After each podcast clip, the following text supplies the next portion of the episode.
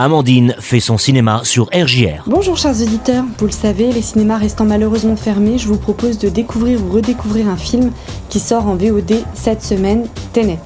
Ce film de Christopher Nolan est une super production qui se place entre espionnage et science-fiction. Le réalisateur joue encore une fois avec les illusions et promène son spectateur dans les raids des potentiels narratifs. Qui soulignons-le au passage est un titre palindrome, puisqu'il se lit dans les deux sens, ne se regarde pas d'un œil.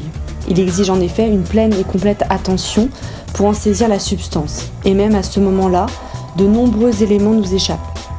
L'envie de revoir le film se fait alors ressentir pour être attentif aux infimes détails qui vont souvent mener à l'essentiel ou du moins à une clé.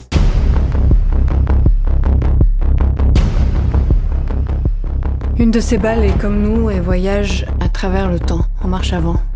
L'autre va en marche arrière. Vous pouvez les différencier? Et maintenant.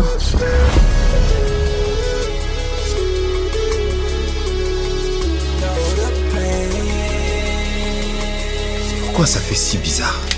Vous ne tirez pas la balle. Vous la recevez.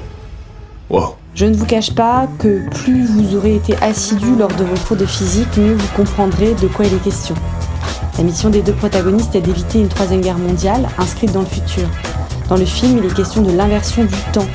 Et les deux acteurs, John David Washington, fils de l'acteur Denzel Washington, et Robert Pattinson, sont toujours dans l'action.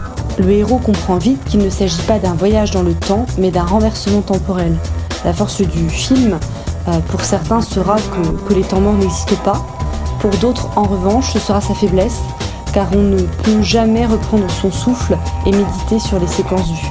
Il s'agit là d'un ovni cinématographique dont la lecture vraiment efficace sans doute ne peut réellement commencer qu'à la relecture.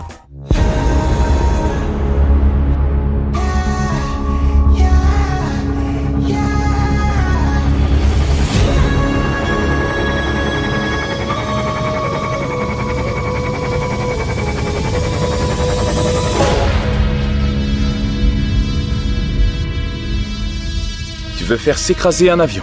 Mais un avion de quelle taille?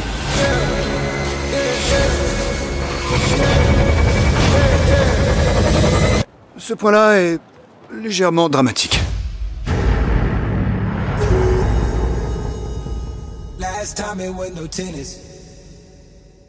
Et voilà, c'est fini pour cette semaine. Alors restez chez vous, louez et découvrez des films et n'oubliez pas, c'est toujours sympa de faire son cinéma. Au revoir.